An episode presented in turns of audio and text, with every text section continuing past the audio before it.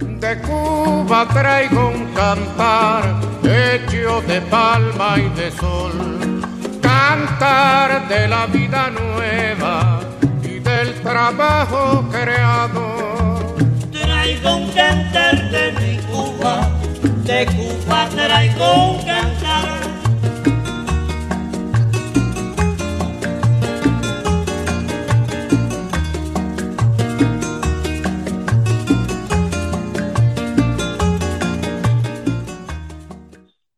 Bienvenidos a Radio Rebelde Republicana. Bueno, supongo que después de esta introducción no hace falta que os digamos de qué vamos a hablar hoy, de Cuba, de la situación en Cuba. Eh, tenemos la suerte de contar con una colaboradora habitual, Maite Mola, vicepresidenta del Partido de la Izquierda Europea y responsable internacional tanto del Partido de la Izquierda Europea como del Partido Comunista de España y miembro de la Dirección Federal de Izquierda Unida. Maite, muy buenas tardes y muchas gracias por estar aquí con nosotros. Hola, buenas tardes y muchísimas gracias, como siempre, a Radio Rebelde Republicana por la invitación. Bueno, en los, últimos días, en la, tanto en la televisión española como en los medios eh, de comunicación, escritos, radios y demás, se están haciendo eco eh, particularmente de lo que está ocurriendo en Cuba en los últimos días, esas manifestaciones de ciudadanos que protestan pues, por la situación que se vive en el país, de cierta carestía de alimentos, de medicamentos, demás. No sabemos por qué de repente eh, las televisiones solo tienen ojos para las manifestaciones en Cuba, cuando hace dos días acaban de asesinar al presidente de Haití y nadie parece saber nada, o eh, las manifestaciones y los tiroteos y los asesinatos que hay todos los días en, en Colombia o de cómo en Perú todavía ha conseguido que el presidente electo no sea todavía presidente, pero bueno, supongo que estamos acostumbrados a que ciertos países recaben mucha más atención que otros, ¿no? Bueno, sí, o sea, yo creo que el tema de Haití, como señalabas, eh, sí que es cierto que están saliendo cosas porque no pueden evitar ni siquiera los medios más ligados, digamos, a las, a las oligarquías, no pueden evitar el que ya se sepa que los que asesinaron al presidente de Haití e hirieron gravemente a su compañera, a su mujer, eh, habían sido entrenados previamente en Estados Unidos, ¿no? O sea, eso, ni siquiera eso han podido evitar que salga, ¿no? Pero claro, eh, como muy bien decías, eh, Fernando, el tema de Colombia, donde hay, mm, disculpadme por lo que voy a decir, pero desde la firma del Acuerdo de la Paz, una media de dos, tres muertos semanales y además ligados a los movimientos sociales, ¿no? O sea, gente, en principio, digamos que no estaba eh, ligada a lo que se llamó y lo que fue la guerra, sino, bueno, pues gente ligada pues a, movimientos, ¿no? Y como también decías muy bien, lo de Perú es esperpéntico, ¿no? O sea, que haya habido unas elecciones el 6 de junio y que estemos a 16 de julio y que no solamente no ha sido eh, nombrado Pedro Castillo, sino que no se sabe ¿no? cuándo se va a nombrar. Hoy salían eh, también muchas fake news con el tema. Y sin embargo, efectivamente, o sea, Cuba eh, ha cobrado un protagonismo enorme en los medios, eh, por un lado, por las, llamémosle, protestas ciudadanas con el lema ese de SOS Cuba, como señalabas, mm, al menos teóricamente, protestando por la situación, pues efectivamente, de cortes de energía eléctrica, de problemas de abastecimiento, en fin, de cosas muy graves, pero también hay que decirlo que esto lleva eh, pasando desde que comenzó la pandemia, eh, muy agravado y lleva pasando desde 1962, que comenzó el bloqueo eh, y las sanciones a Cuba. Por tanto, la impresión que da efectivamente es que llegan momentos en los que hay eh, incitaciones detrás también para que se produzcan estos hechos en una melee internacional muy grande y también señalar, bueno, por ejemplo, pues que de repente cuando empezaron estas manifestaciones, eh, de las cuales además se han sacado fotos de Egipto, de Barcelona, diciendo que era el malecón de Cuba, o sea, una auténtica locura, hubo eh, más de dos millones de cuentas de Twitter que se crearon nuevas, ¿no? Por tanto, está claro que hay unos temas que parece que exigen, eh, parece ser, dicen que ha habido un muerto en esta, que todavía no se sabe nada, ¿no? Y mientras que hay cientos, docenas de muertos, un presidente muerto, pues esas noticias no tienen tanta repercusión. Bueno, yo creo que no se haya dado cuenta de esto realmente es porque no se quiere dar cuenta. Eh, ¿Qué lectura haces de, estas protestas que ha habido eh, y, de la, y de la reacción del gobierno? ¿Crees que, que han sido las adecuadas, que a lo mejor deberían haberlo encauzado de otra manera? Bueno, yo creo que en una situación como la cubana, eh, que haya protestas me parece lógico. Lo que pasa es que las protestas deberían ir con quienes ponen a Cuba en esta situación. Porque claro, si durante todo el periodo de pandemia se hacen eh, en Cuba asombrosamente eh, cinco vacunas contra el COVID, se ayuda a terceros países, incluidos europeos, eh, en la época de la pandemia, mandando brigadas de médicos y médicas cubanos. Eh, en el país se hace lo que se puede. Eh, y, digamos, no sé cómo decirlo, no llegan jeringuillas, no llegan termómetros eh, adecuados para no llegan respiradores por, a causa de, eh, del, bloqueo. Entonces, yo creo que un pueblo sometido a un bloqueo semejante y además eh, violentando totalmente los derechos humanos, cuando hace apenas tres semanas se ha aprobado en la ONU por 184 votos a favor de 184 países frente a Estados Unidos e Israel los dos únicos que votaron en contra y tres abstenciones, quitar el bloqueo, a mí que la gente en Cuba salga a protestar contra el bloqueo, me parecería y me parece correcto. Lo que me sorprende es que protesten contra un gobierno que está sufriendo el bloqueo. Porque, claro, acusar al gobierno de Cuba o a las instituciones cubanas de la situación de Cuba es tremendo.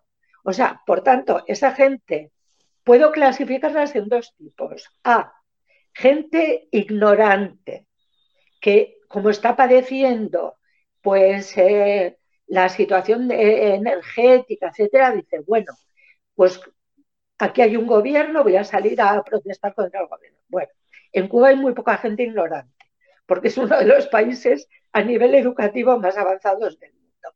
Y luego, segundo, no me queda más remedio que decir que es gente que sabe perfectamente quién está causando todo eso en su país, pero va contra el gobierno, o bien porque están pagados de alguna manera, o bien, digamos, pues porque eh, eh, Estados Unidos les está potenciando todo lo que es el imperialismo. El hacer eso, porque claro, tenemos que seguir reflexionando que si Cuba en vez de estar a escasas millas de Estados Unidos, estuviera, voy a decir una tontería, en Groenlandia, es posible que Estados Unidos no estaría tan preocupado por tener un contraejemplo de lo que no es su país tan cerca. Pero claro, entre los de Miami eh, que están defendiendo a Biden, bueno, el alcalde de Miami diciendo que hay que bombardear con misiles Cuba.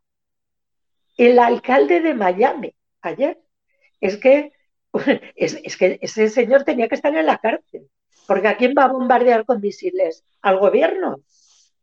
¿Va a tirar el misil justo donde está el gobierno de Cuba o va a bombardear al pueblo cubano? Entonces, yo creo que esa gente que sale a manifestarse contra el gobierno de Cuba tiene un problema y es que no se da cuenta de cuál es el enemigo real de Cuba, que es el imperialismo y que es fundamentalmente Estados Unidos y el gobierno de Biden, que mucho, mucho dijimos del gobierno de Trump, mucho dijimos, y 242 medidas, no sé qué, pero ahora llega Biden, no, Biden igual, quien bombardeó eh, eh, Cuba, quien entró en la Bahía de los Cochinos fue un presidente demócrata que se llamaba John Fitzgerald Kennedy. No fue un famoso presidente republicano. Por tanto, mucho cuidado con lo que está ocurriendo en Cuba. Yo creo que la lucha de todos y todas los demócratas que se autodefinen así, algunos somos comunistas, otros no, tiene que ser quitar el bloqueo de Cuba y luego el pueblo cubano hará lo que considere oportuno. Un respeto. Eh, hay un tema que a mí me gustaría, un tema de comparación, ¿no? Eh, tanto Cuba como, por ejemplo, nuestro país, España, dependemos en gran medida del turismo. Cuba más que nosotros, seguramente, bastante más. Si algún sector ha afectado la pandemia es precisamente al turismo. En España, gran parte del dinero que se ha destinado a los ERTES y a las compensaciones económicas a autónomos y a negocios nos ha venido de la Comunidad Económica Europea. Sin la ayuda de la Comunidad Económica Europea, España difícilmente habría sobrepasado el trago de este año prácticamente sin actividad turística. Nadie se pregunta cómo está sufriendo el, el, país, el Estado cubano, esa falta de turismo ¿no? y la falta de recursos para poder compensar a su ciudadanía por este año y pico sin actividad. Fuera de eso, nos encontramos con que el Partido Popular y Vox han hecho una durísima campaña eh, intentando obligar al gobierno español a tomar medidas contra el gobierno cubano, contra el Estado cubano, obviando un poco que gran parte de la industria eh, turística en Cuba está en manos de empresarios españoles. Yo no sé, que no acabo de entender cómo se puede dar todas estas cosas y el Partido Popular estar haciendo lo que está haciendo por eso, porque eh, realmente gran parte de la industria turística está en manos de, empresarios españoles. Bueno, vamos a ver, efectivamente, no se puede comparar en absoluto eh, la situación de Cuba eh, con la de España, aunque no hubiese, aunque no, aunque no hubiese bloqueo. aunque no hubiera bloqueo, el problema de Cuba efectivamente no solamente es que tiene una gran dependencia del turismo, como es el caso de España, sino que Cuba es una isla pequeñita donde no hay nada. O sea, no hay petróleo, no hay gas natural.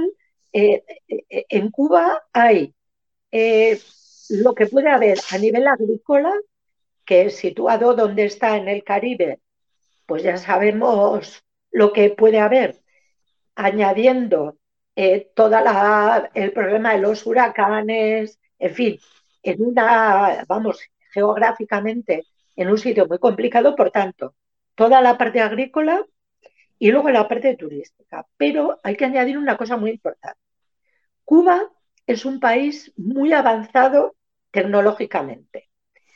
Si no, ¿cómo va a haber ese número de vacunas que no ha sido capaz. Pues, eh, ¿quién, quién, quién, tiene vacunas en Europa?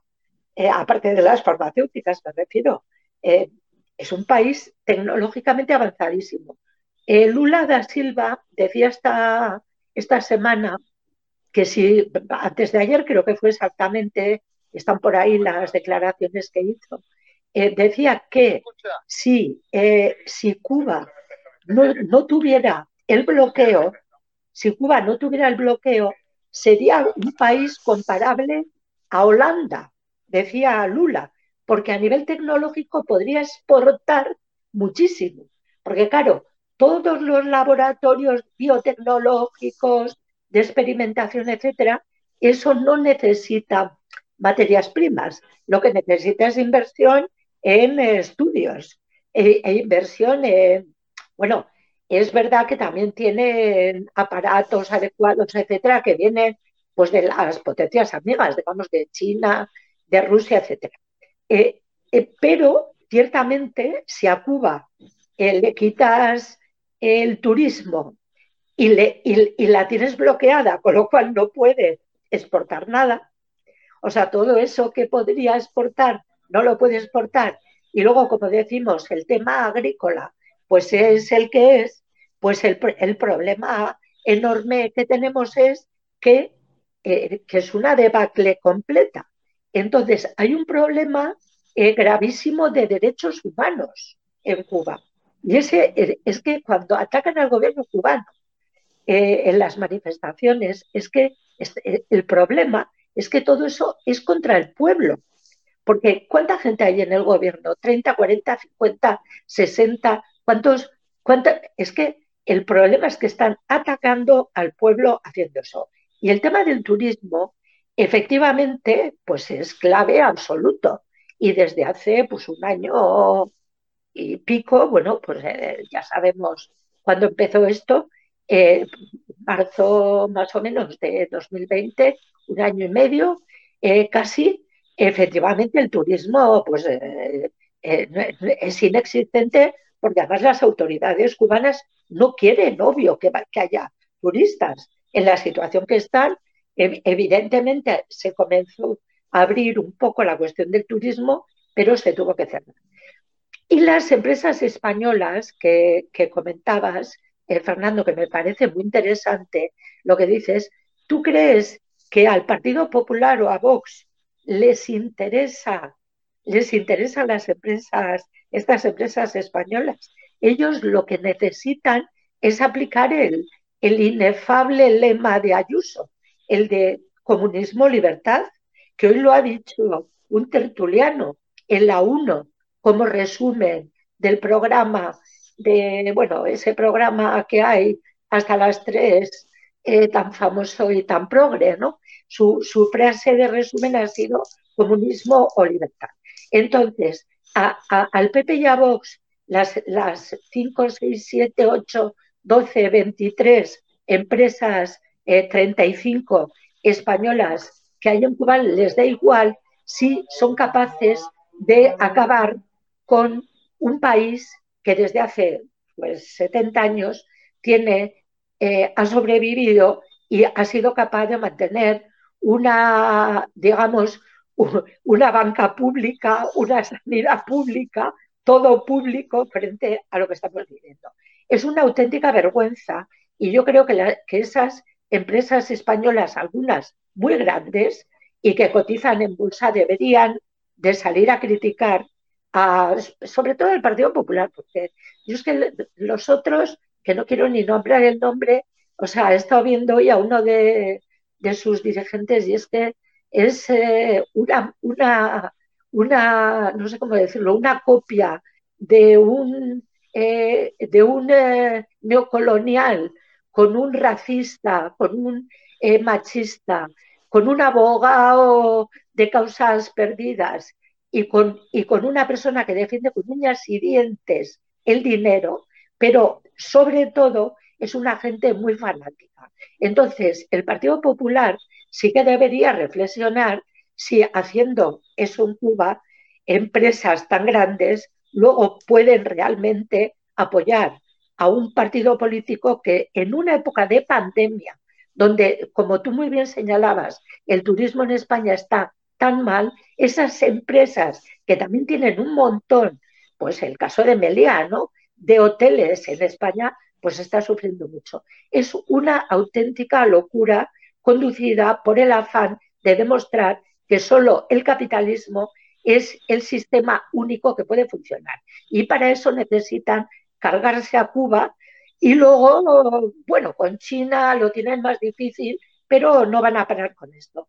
Yo creo que el, Partido Popular se lo tiene que hacer mirar, porque siempre que abren la boca, como apoyando esta tal señora, por, en fin, por definirla de alguna manera, Ayuso, que es una populista que yo no sé cómo no está en Vox, francamente, o sea, no veo ninguna diferencia. El Partido Popular, hombre, debería ser un partido más próximo a un partido democrático y respetar más y no ingerir en lo que hacen otros pueblos. Eh, hay una idea que se está vendiendo eh, ahora mismo en todos los medios de comunicación y muchos contertulios y tal, eh, diciendo que el bloqueo es la excusa estupenda y maravillosa que tiene el gobierno cubano para justificar sus malas decisiones políticas, económicas y sociales. Bueno, si esto es así y si el gobierno cubano lo utiliza eh, como escudo, lo tendrían bien fácil, levantar el bloqueo mañana y se quedaría desnudo el gobierno cubano, según ellos, ¿no? ¿Por qué mm. siguen empeñados 60 eh, años después en seguir manteniendo el bloqueo? Pues porque algo tienen que decir, Fernando, es que cuando ya la gente les dice, pero mira, es que el bloqueo tal, el bloqueo no sé qué, ya, cuando ya no saben qué argumentar, pues argumentan, eh, claro, es que si no hubiera bloqueo, es que es verdad, te, da ganas de reírte porque es ya el colmo del cinismo, ¿no? Si no hubiera bloqueo, eh, el gobierno caería y el comunismo seguro, porque el bloqueo les une, ¿no? O sea, bueno, vamos a ver, efectivamente, quitar el bloqueo, quitar el bloqueo, que se quita el bloqueo a Cuba y vemos qué pasa. ¿Qué puede pasar quitando el bloqueo a Cuba? No tengo ni idea. Ellos deben de tener una bola mágica y esa bola mágica la, la miran y dice en la bola mágica, si quitas el bloqueo, todo el pueblo cubano va a demostrar la incompetencia del gobierno. pues que la demuestre, que demuestre si el gobierno es incompetente y que tomen decisiones. Es, es ya el colmo de, no saber cómo argumentar quién es el, Es que sobre todo el problema es hablar del gobierno y no del pueblo. Porque es que el bloqueo, es contra el gobierno. No me digas. ¿Cómo que el bloqueo es contra el gobierno? El bloqueo es contra todo el mundo, contra todo el pueblo cubano, que es el que no tiene medicamentos, que el que tiene hambre, el que no hay jeringuillas, que por eso no se puede parar ante la pandemia, un, gobierno que está dando la vacuna gratis a los países del tercer mundo. Es que efectivamente es el típico argumento cínico eh, de cuando ya no se puede argumentar nada más. Pero repito, yo quiero insistir mucho en que las personas eh, que tenemos claro que no se puede bloquear a un pueblo, que ha habido 184 votos en contra de la ONU, y, yo me pregunto, ¿y eso para qué vale? O sea, si luego nadie hace nada, dos países que están en contra y sigue el bloqueo. O sea, es tremendo. O sea, ¿qué, qué deberíamos sentir los, los países? ¿Qué vergüenza nos debería dar decir, joder, somos 184 países y hay dos que nos están dirigiendo. Bueno, Estados Unidos dirige a Israel, o Israel a Estados Unidos, no se sabe bien cuál de los dos dirige a quién, pero, o sea, es, es ya el colmo de los colmos del cinismo. Sí que es verdad que, el bloqueo eh, a, los pueblos, cuando se ingiere en los pueblos, a los pueblos les molesta. Eso es cierto. O sea, cuando hay una injerencia externa y viene eh, Francia y le dice a España lo que tiene que hacer, pues a la gente de mi país, de nuestro país, le molesta. Eso es cierto. Ahora, llegar al punto de decir que hay un pueblo, eh, eh, no sé qué palabra ponerle, tan, bueno, tan estúpido, que no le importa nada pasar hambre, que no le importa nada a cuarenta y tantos grados no, no tener nevera, que la comida se estropee, morirse de calor y tal, porque eso les une, pues hombre, francamente, yo creo que ese argumento o lo dice gente que es muy cortamental o lo dice gente que es muy mala persona. Eh, si te parece ya para acabar, eh, ha esperado demasiado quizá eh, la gente de la presidencia de Joe Biden.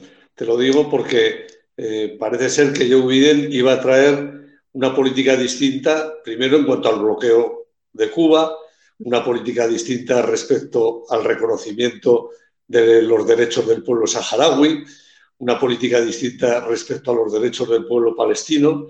Bueno, las primeras decisiones que ha tomado eh, son las mismas. Ha sido mantener de alguna manera el, perfil que, tenía fijado Estados Unidos desde la época de, Trump sobre los derechos de, todos estos pueblos que acabamos de mencionar, ¿no? Bueno, eh, yo creo que la gente que esperaba mucho de Biden, yo no sé por qué esperaba mucho de Biden en política internacional, porque hasta ahora, eh, como decía al principio, quien entró en la Bahía de los Cochinos fue un demócrata, fue Kennedy, no fue un republicano, fue Kennedy el que invadió la Bahía de los Cochinos eh, bajo su mandato. Por tanto, ¿qué diferencia hay en política internacional entre Biden y Trump? Pues incluso puede ser peor, porque es un lavado de imagen el que tiene Biden porque no esa imagen de Trump eh, parecida a la de Ayuso, ¿no? De soltar burrada tras burrada y quedarse tan fresco, ¿no? Incluso tener como, como una colonia de adeptos, eh, pues de, Biden, quien esperase eso, eh, lamento decirlo que estaba muy equivocado. Yo no esperaba de Biden nada de eso. Yo, yo esperaba de Biden no que mejorase eh, las cosas con quien dice Cuba, dice Venezuela, dice China, en fin, política internacional en general, todo lo que no es su país, que sí que en su país eh, vamos a vacunar más, vamos a...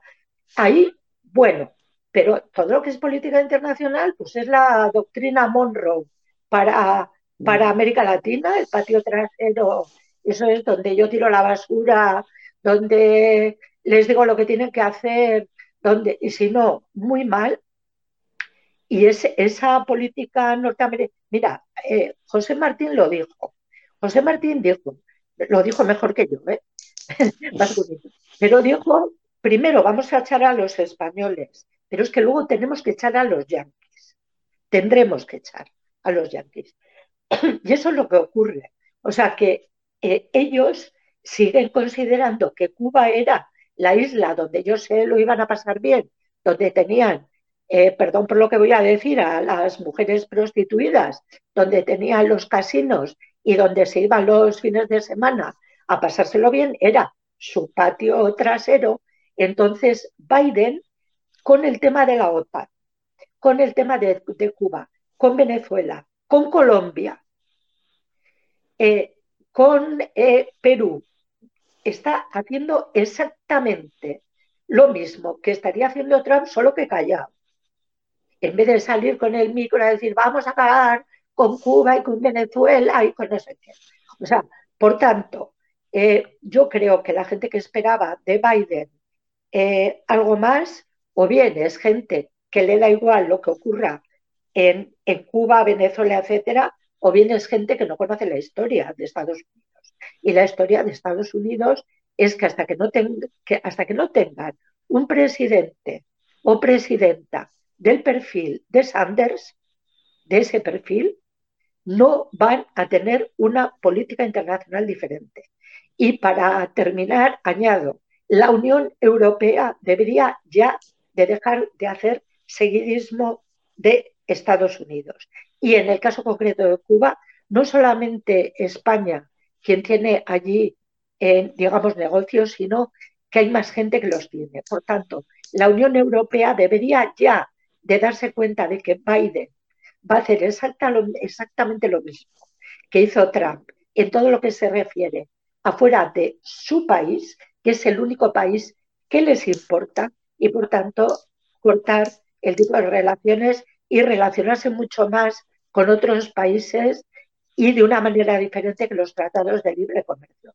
Yo con el tema de Cuba, de todas formas, para terminar, y te agradezco muchísimo eh, tus preguntas, decir que soy optimista porque creo que efectivamente el pueblo cubano, no porque digan es que como me bloquean me enfado, sino que el pueblo cubano lo que no quiere es que los demás le digan lo que tienen que hacer.